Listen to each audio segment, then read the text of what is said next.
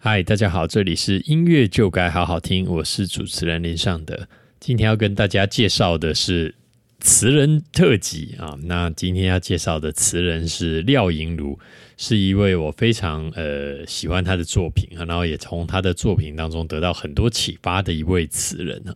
那么他的呃这个最多作品的时代呢，应该是在二零一零年以前，也就是说，可能在。呃，近十几年他没有非常多的大红的作品哈，但是我认为这无损于他成为这个一代经典词人的这个地位哈。那我想在呃大家讨论词人的时候呢，其实是很少讨论到廖颖如的，那一般都会讨论到林夕啊，这个呃姚若龙啊、姚谦呐，呃，那都是比较在近代一些会。讨论到许多就是清风啊、葛大为等词人哈，但是呃，我们还在要特别为廖银如讲一集，好，这个是因为我认为他有一个非常独特的一个味道，然后他也其实也代表了某一个时代的这个词人跟那时候的歌词的特性，好，所以我们今天要为大家介绍廖银如的。歌词写作的特色，那当然会用他几首非常著名的歌曲来跟大家做这个范例了。那廖银如他一开始呃踏入唱片圈是在飞碟唱片的时代那那个时候他就有发表了一些歌词，那后来有离开飞碟唱片到其他的地方去服务，那后来又回到这个，因为飞碟把华纳合并之后，他又再回去这个华纳飞碟。去去呃工作，所以在他呃那段时间，他等于是唱片公司的这个操作幕后操作者啊，所以那时候迎来了这个孙燕姿的全盛时期啊，那个就也就是孙燕姿从她在新人一直到她中期的时候，都有非常多的歌词是由廖颖如来为他操刀的哈，包含天黑黑，然后我不爱。啊，Leave me alone，作战难得一见，啊，我未完成，好，这些都是呃练习，这些都是孙燕姿非常脍炙人口的的的作品，哈。那当然，他在呃除了这个孙燕姿之外，还写了非常多的很有名的歌曲，哈。我觉得来讲几个，第一个就是这个郑秀文的眉飞色舞，哇，是吧？这个开启了台湾一代广嗨的一个。呃，时代的非常重要的一个作品哈，那还有这个杜德伟的《脱掉》哈，那《脱掉》这首歌其实是我那时候第一次听到，觉得非常的惊讶哈，因为其实歌词，我就觉得流行音乐它的本质哈，不管是词曲编曲，那演出其实都一样的，我我认为就是要生猛有力啊，不管你是做快歌或者是慢歌。然后你是做什么样子的属性的？你得要有那个活力在，然后你你必须要有很强的那个力道。好，其实这不光是快歌了，抒情歌其实也是一样。那脱掉这首歌就是有这样子的效果，因为其实你光听这个歌名就充满着想象力啊。那到底什么东西脱掉？那可是他又不能，他又没有把它处理的很下流，是吧？他就是写说啊，龟毛脱掉，把面具脱掉，把那些不必要的束缚脱掉。那但里头的歌词是很新鲜有趣啊，包含那个曲调，因为这是韩国曲，然后就是在舞曲的节奏跟这个这个旋律的编排也都是非常非常的活泼，然后所以第一次听到这个歌的时候，就觉得哇，这个实在是太厉害，这个算是词曲唱。编 MV 哈一气呵成的一个呃作品哈，然后还有这个呃刚刚还没有讲到哈，这个孙燕姿的逆光也是他的作品，然后郑秀文的值得好其实是嗯非常重要的一个词人哈。那么我们今天会以逆光这首歌来跟大家呃分析他的写词的方式。那么逆光这首歌在这两年好像又重新在翻红了一次哈，那主要的原因应该是大陆的这个选秀节目《创造一零一》啊，然后这个这个陈芳宇跟他的这个伙伴，然后再重新演唱了这个《逆光》。那当然他们的演唱方式，然后声音的混音跟编曲的方式都是比较现代化的哈。那所谓现代化，就是说他们的呃混音可能音压会更强烈，然后 vocal 的 editing 会更嗯更准确，哈 哈然后嗯和弦的使用也会在更激进一些。哈，因为大家已经听习惯原曲了。好，但这个是打一个挂号，然后我们老歌迷是听习惯原曲，但是新的朋友应该有很多人都觉得《逆光》这个歌就是创造一零一的歌，哈，不见得会知道这个是孙燕姿的歌。那这这我想也是时代的转变哈。那我们以前孙燕姿可是。嗯，红到不晓得该怎么形容的红了哈。那如果你今天问一个二十岁甚至十几岁的小朋友，他自然对孙燕姿是会比较不熟悉。那这是流行音乐的嗯一个必然性啊，就是你不管是怎么样的巨星，你最终都会有呃稍微往后退一些些。当然是在指年轻听众，年轻听众心中，你一定是会往后退。所以你要一直维持。嗯，在每一个年，就是每一个世代的年轻人都喜欢你的歌呢，是非常困难。哦，其实也就是不可能，因为这实在太不合理。你等到你五六十岁的时候，你唱的歌还是十几岁的人喜欢，这个实在是太没有道理，太不可能哈。好，那么这其实也是这个产业的现况，哈，那是嗯，你幕后人员也是这样。那总总是会一代一代的人起来。那么，如果你呃现在是嗯，假设三十岁左右的人在做唱片，那他们找的合作伙伴自然会是嗯相同年纪，或者是比你自己的年纪再略小一些些的。所以到了呃四十几岁、五十岁的音乐人呢，他就通常不会在这个最第一线的位置，他可能就会在做一些比较嗯。不同音乐种类，或者是他可能开拓自己更属于嗯更成熟一些的路线哈。当然，这成熟也是个打个挂号，它并没有好坏之分。好比说，这个西洋流行音乐这个 Hitman 哈，这个 David Foster，那他在呃八零年代那是非常疯狂，然后所有的这个畅销曲哦，他不知道写了多少畅销曲，包含这个。呃，I will always love you，然后在 Winnie Houston 的，但这个是他是制作了，那做了很多 Chicago 的的的专辑啊，都是非常非常强烈的的 hit song 啊，所以他的外号你就知道 Hit Man 啊，就是专门写 hit song 的人哈。那到后来呢，因为呃大家开始比较没有那么喜欢他的和弦使用非常漂亮、非常丰富的那样子的呃作曲或编曲或制作的模式啊，所以。呃，他就开始去做呃比较成人的音乐啊，所以他后来就做了这个 Josh Groban 啊，那这个 You Raise Me Up 啊，这个在九一一的时候很红的一首歌，因为最近是九一一的这个二十周年哈，所以 You Raise Me Up 这首歌，呃，当时也这个治愈了很多美国人的心呐哈，就在经历九一一时候，那他也是比较有一点艺术形态的的歌曲，那还有这个 p o c h e l l i 啊 p o c h e r y 也是这个这个 David Foster 制作的哈，所以他就开拓出一个比较成人的市场。也就是说，其实你这个陈珊妮说的没有错啦，就是流行音乐向来都是年轻人在做的。当然，这句话伤了很多人的心哈。不过，不过我们以历史来看，就是这样没有错了哈。那。哎，好，这个这个是讲到这个《逆光》这首歌了哈，这会有不一样的呃想象哈，听众随着听众的年纪不一样，会有不同的想象哈。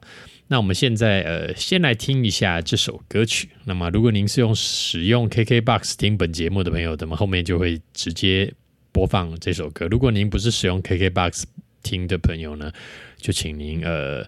暂停一下，跳出来把这首歌完整听完哦，特别要看一下歌词啊。好，那么就请听这首歌《逆光》。好，非常好听呢，也非常具有戏剧化哈。那这首歌呢，我们有几个嗯叫战重点哈。第一个就是我们可以看一下它的押韵方式哈。那我觉得廖颖如他是呃押韵非常灵活的一位词人哈。那关于押韵呢，其实大部分的词人都会希望，嗯，绝大部分的情况都押哈。那这个以这个小韩，这个新加坡词人小韩为最哈，他的你他几乎都是每一句都押韵哦。那我想他势必是认为这个韵的这个咬合啊是非常非常的重要，他不能够放过任何一句不押韵啊。那但是在呃廖银如就会有很多。一下压这个韵，一下压那个韵，然后又不是我们一般理解的那样子的方式，就是它的呃使韵脚使用非常的灵活。那当然，我我称它这个叫转韵哈，我们其实的圣名还该文的哈，就是转一个韵。那它的转韵方式跟别人的转韵又不太一样哈，所以我会跟大家介绍。那我们先来听一下，呃，我先为各位念一下这个歌词哈，这个是主歌。也许我一直害怕有答案，也许爱静静在风里打转，离开释怀很短暂又重来，有时候自问自答，我不要困难把我们挤散，我责备自己那么不勇敢，遗憾没有到达，拥抱过还是害怕，用力离开你，我依然留下。这个是他的主歌哈，我们先先来看一下他的韵哈。那这个答案好安韵哈，那么打转好这也是安韵，然后接下来离开释怀，好这边就出现了两个 i，那到底是释怀是它的押韵处，还是离开释怀都是它的押韵处呢？这当然就看你怎么解释了哈。不过因为它这边连续都是 i 嘛哈，开跟怀。然后后面有一个很短暂又重来，所以这个时候你就会觉得它是转运的啦，是吧？它就是从安运转到哀运，好，这个是很常见的手法哈。不过廖云如的技巧当然不止于此哈，他这接下来下一句是有时候自问自答，哇，当场跑到啊去了，那。会给你什么样子的感受？我到这边你会有一点滑倒的感觉，好，因为押韵这件事情的目的有两个，一个是呃便于记忆啊，就是你押了一个韵，然后你会比较容易联想到下一句它会是什么词啊。那第二个意义就是它会有一些一个韵律感，比方说这个唐诗哈，这个呃床前明月光，疑是地上霜，举头望明月。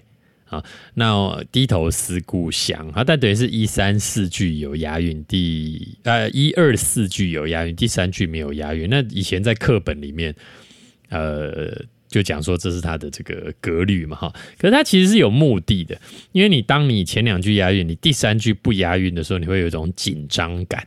呃，床前明月光，疑是地上霜，举头望明月，哦，很紧张，怎么不见哈？低头思故乡。好，到这个乡的时候，你就会有一种呃解决感。反正这个在跟和弦其实是很像的哈。那在在这个使用五级的时候，你这个 sus four，然后你会觉得啊，一级也是一样，说五级的 SAS four，你要再回到呃呃五级，然后一级的 SAS four，你又再回到这个一级，你就会觉得好像被解决了，就会有一种不安定感被解决的的的感受哈。所以我都称它这个叫做。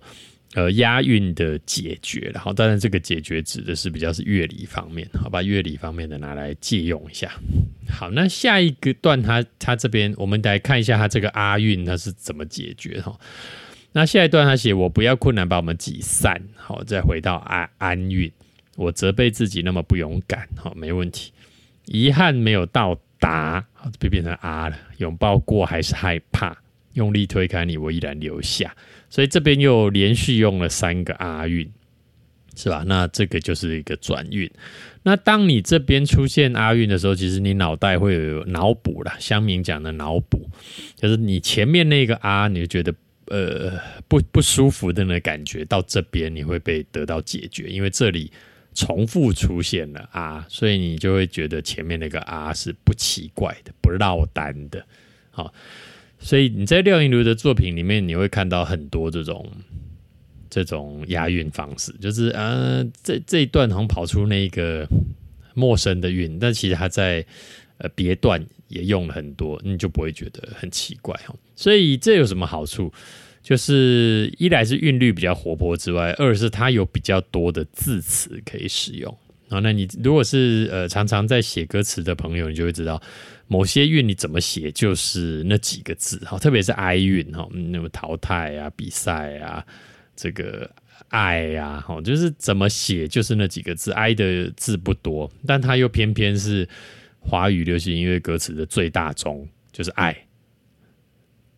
就是押哀韵嘛，所以你就变说，你又要写到它，可是你又很怕写到它，因为它没有几个字，所以变成转韵，或者是像它这样子很灵活的韵脚的使用，就变得很呃很很重要的一个技术那副歌他写什么是有一束光，那瞬间是什么痛的刺眼？你的视线是谅解，为什么舍不得熄灭？我逆着光却看见。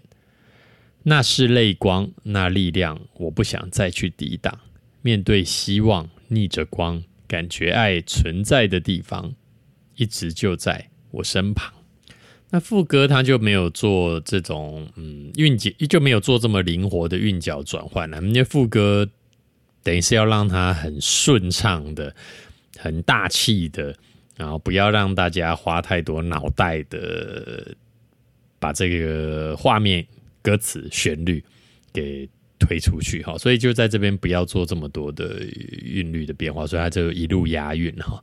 那唯独有一个这个呃，却看见它是押安韵哈。不过由于安跟昂是通韵，那通韵的意思就是呃呃，就怎么写都会 都会押韵啊，因为安跟昂本来就念起来很像嘛，所以才会有人变成是老榜。有塑胶袋嘛？哦，老板，哦，老板，刚才讲的老板哈，所以这两个韵本来就是同韵，所以也也这个却看见的这个键，你也不能说它不押韵了。所以它的副歌就一路都押安或昂了，所以是一个非常大气的一个呃押韵的模式。好，那么讲完押韵，当然要讲它的歌词了哈，因为它终究不是说有押韵就好了。那廖颖如在。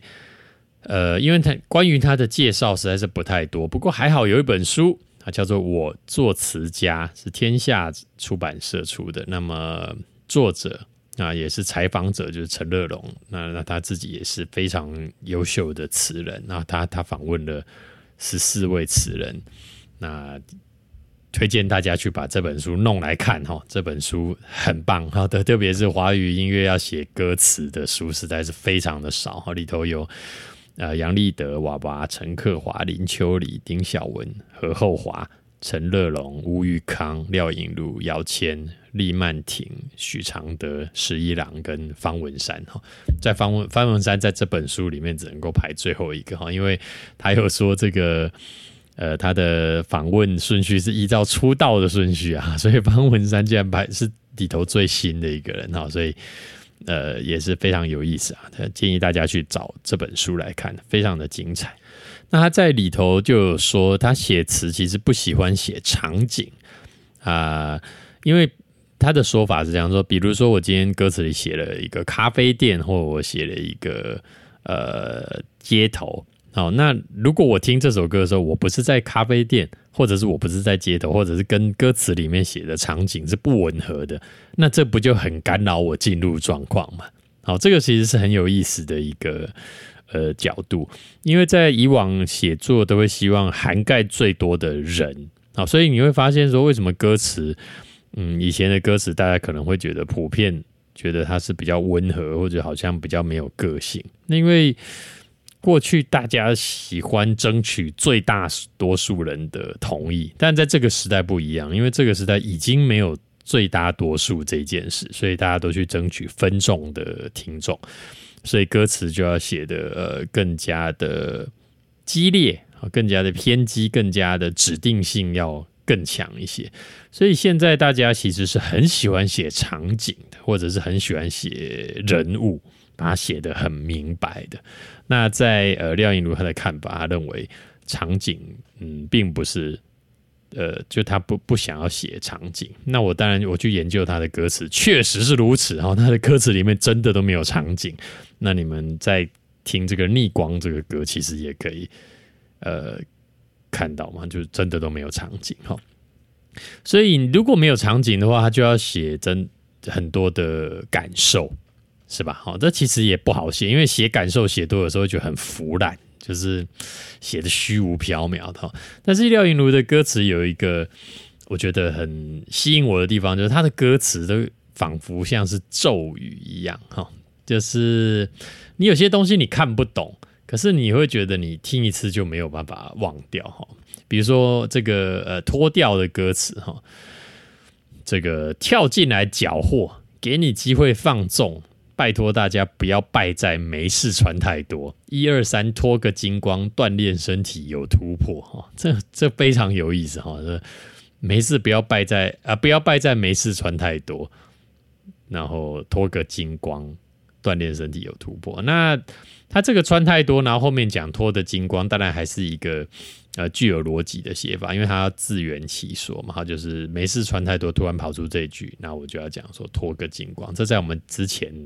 几讲都有跟大家说哈，这个叫做扣着写，但是你就不晓得脱个脱的金光锻炼身体有突破，每一个字我都看得懂，但是就不是非常好，不是不是百分之一百理解，但是你就觉得太有意思，你不会忘记哈。这跟很多人写的是，我每一句扣在一起，每一句每一个字我都看得懂，但我完全看不懂他想讲什么，那是不一样。廖颖如的状况是。每一个字我都看不看得懂，但我不知道你的用，那为什么你这边会用这些字？但我觉得非常的有趣、有意思哈。他的歌词有很多呃这样的东西啊，什么有冲动没行动，那就什么都白搞。好，没问题，干脆我们来分工合作啊。这个押韵也是一样，有有点混乱，对不对？冲动，好，这翁韵、恩韵哈，没行动。然后白搞会变成跑出个奥运来，没问题，都是这个一嘛，然后来分工合作，哈，这就是个奥运。所以这两行它就一大堆运哈。可是当然他后来有把它顺完哈，谁要点那把火，谁要火上加油，就是那个 A 跟 O，这也是同运哈。总之就是他还有把之前的运给顺过哈。场子热了，谁都不要躲，干脆假戏真做，这很有趣啦。因为场子热了，谁都不要躲这个。呃，我们可以一一般人可能还是写得出来的哈，谁都不要躲。但是后面杰克干脆假戏真说，这个就非常非常的妙哦。因为场子热，谁都不要躲，下面不是应该接呃，就一起，就是大家来嗨啊，或者是说呃，你你的这呃快乐由你负责什么的。哦，那这边写干脆假戏真做，我觉得非常非常的有意思哈。那这个眉飞色舞是吧？爱的是非对错已太多，来来到眉飞色舞的场合，什么是眉飞色舞的场合哈？然后混合他的冲动，他的寂寞，不计较后果。就哦，这个这个看不太懂哦，但是这些用字你就觉得很像咒语，你不会忘，听一次就不会忘哈。理由一百万个有漏洞啊，这个好好像还可以理解嘛，就是说你说谎终究会是被发现哈。但是快说破，说破之后最赤裸哦，哦，这个赤裸也是用的很有意思啊。为为为什么说破之后会很赤裸呢？哈，然后这个事后爱不爱我，理不理我，关系着结果。我这下的用字都非常的生猛有力，呃，非常的具有娱乐性哈。那呃。这也是呃以前的词人跟现代词人比较不一样了，我我自己觉得。那我所以娱乐性并不是坏的意思哈，娱乐性就是你在听这首歌的时候，你呃不是把你的这个主张放在最前面。好，那我们现在有很多歌都是把主张放在第一位，比方说我这个是要探讨一个社会议题，我现在是要探讨一个性别的。主题，嗯，我现在是要探讨在感情里面，男的是一个王八蛋，好，这都是放在很前面。那主张放在很前面的时候，其实我觉得，呃，歌词跟音乐就嗯不太容易有什么大的表现哈，因为你的这个主题已经把大家都压死了。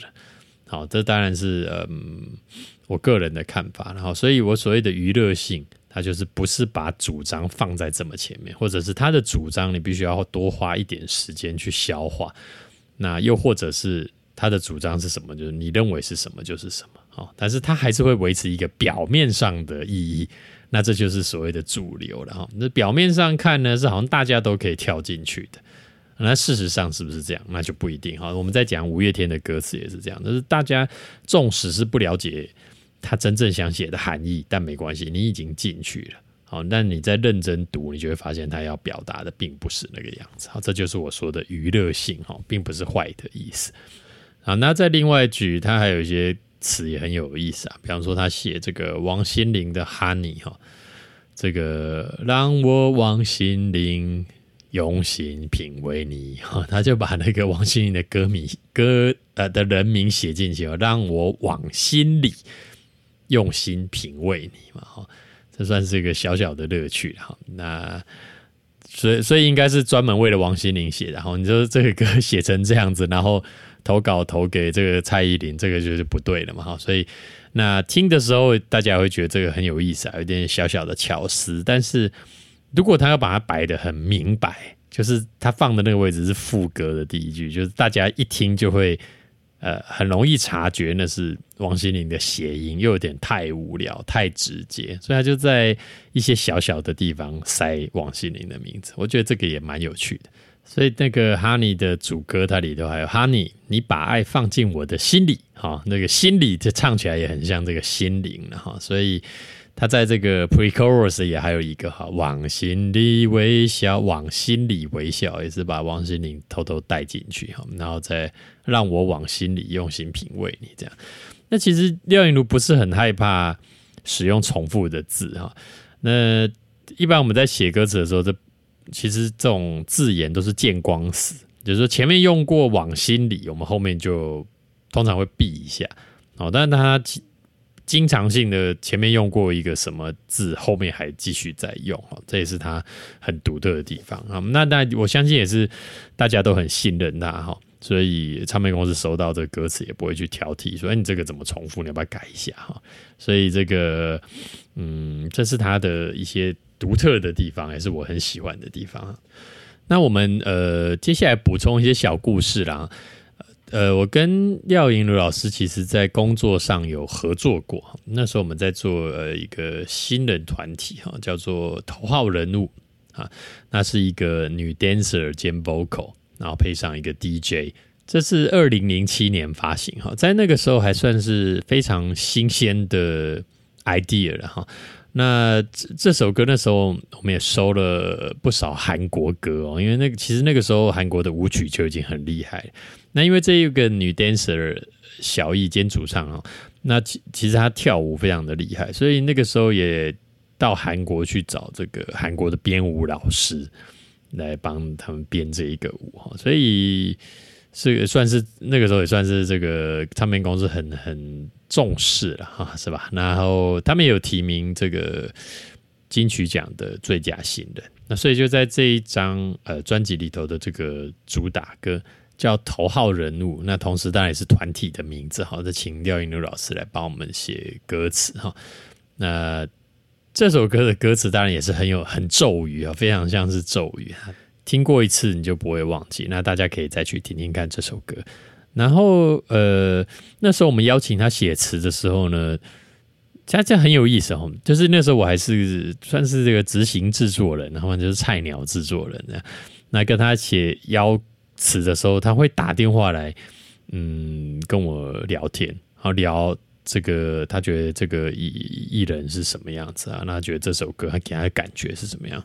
那他会聊非常非常多，好像一一个一通电话可能会讲到一个小时超过。那结果给我留下很深的印象，因为一般嗯词人呢，可能就让你把这个 email 给我，那我们可能也可以通话稍微讲一下。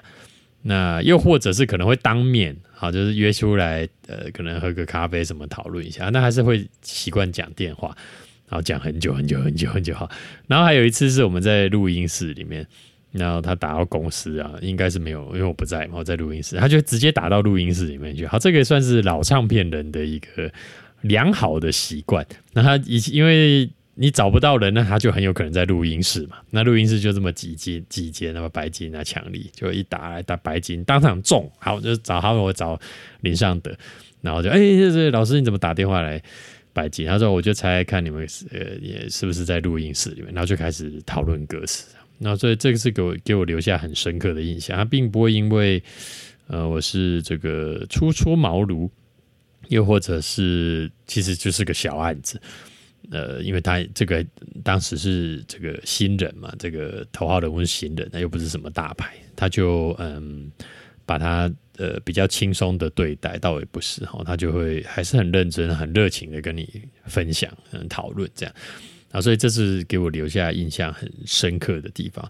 不过当时倒是没有。请教他关于写词的事情啊，因为那时候我还没有研究这么多了哈。那也或许他有跟我分享，但是我都已经忘光了。这个是奴钝之才 啊。那么这个是呃我们补充的一个小故事哈。那么我还有很喜欢他的一首歌词呢，就是孙燕姿演唱的《和平》哈。那这首歌应该也是比较冷门一些哈。那这首歌当然旋律我我觉得也很好听哈，是李思松。写的，那我们来跟大家分享一下这个歌词哈。这个副歌，爱是固执的，我只要在兵荒马乱中找到和平，和平对待你，不掉泪是因为有好多事啊，不掉泪是因为好多事还要努力。我是固执的，我微笑就代表我正在要求和平，和平对待你，这一天就这么开始，我会相信你。那这歌词其实我我第一次听的时候，就是“兵荒马乱”这四个字就已经让我觉得哦，这歌词值得了。那个爱是固执的哈，那但是后面谁会想到我要在这里面找到和平？好，就是爱通常是不是讲说我们怎么相处或我们怎么相爱？但是他就用和平来解释，就嗯，性质其实好像是可以通的哈，但就没有人这样子写过。因为这两个之间好像有一些呃和平，通常是用来呃相对于战争这么大的一个东西嘛，杀呃杀戮啊和平，然后战争和平是吧？但还是把爱跟和平来做一个对比，好，莫非莫非这个爱跟战争一样庞大，或跟战争一样危险嘛？好，所以这是一个我觉得很有意思的一个。对照了哈，然后我只要在兵荒马乱中找到和平。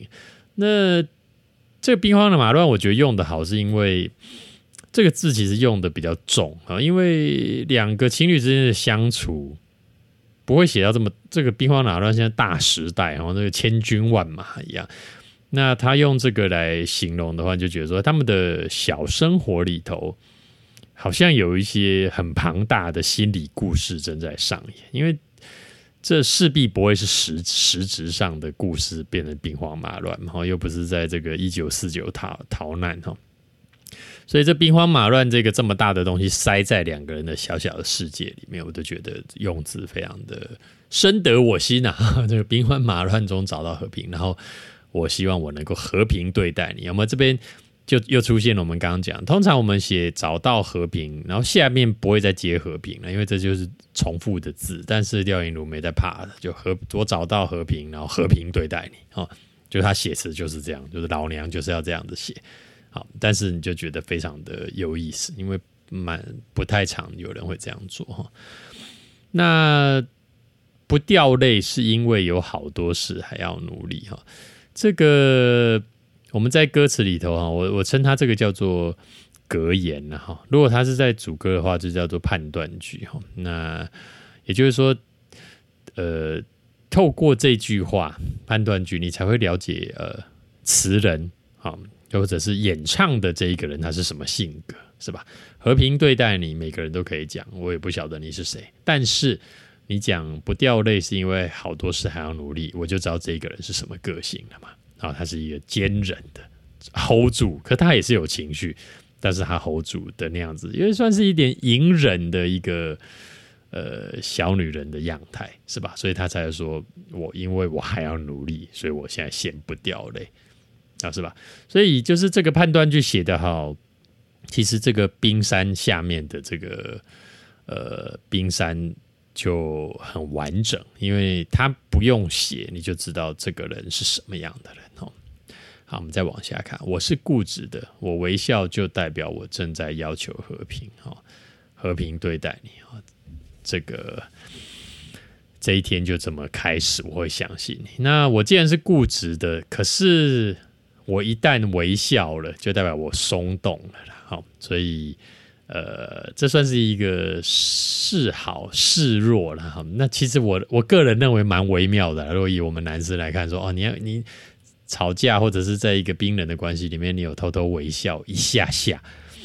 其实我们男生应该是不会察觉，就会觉得嗯，你笑一下啊，可能还是不是心情好一点哈？